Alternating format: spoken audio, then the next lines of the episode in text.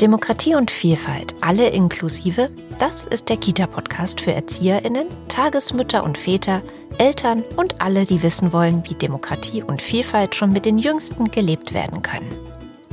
In diesem Podcast spreche ich mit ExpertInnen aus Wissenschaft und Praxis über aktuelle Themen der Kindertagesbetreuung, wie zum Beispiel den Umgang mit Rassismus und Klassismus oder die Beteiligung von Kindern in Krisenzeiten.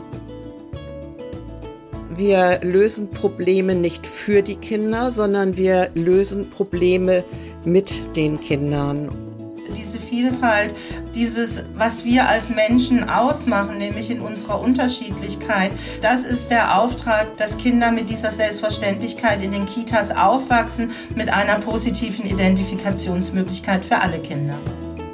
Es erwarten euch noch weitere spannende Themen in diesem Kita-Podcast. Wenn ihr dabei sein wollt, klickt auf Abonnieren. Zu finden ist er auf YouTube und überall da, wo es Podcasts gibt.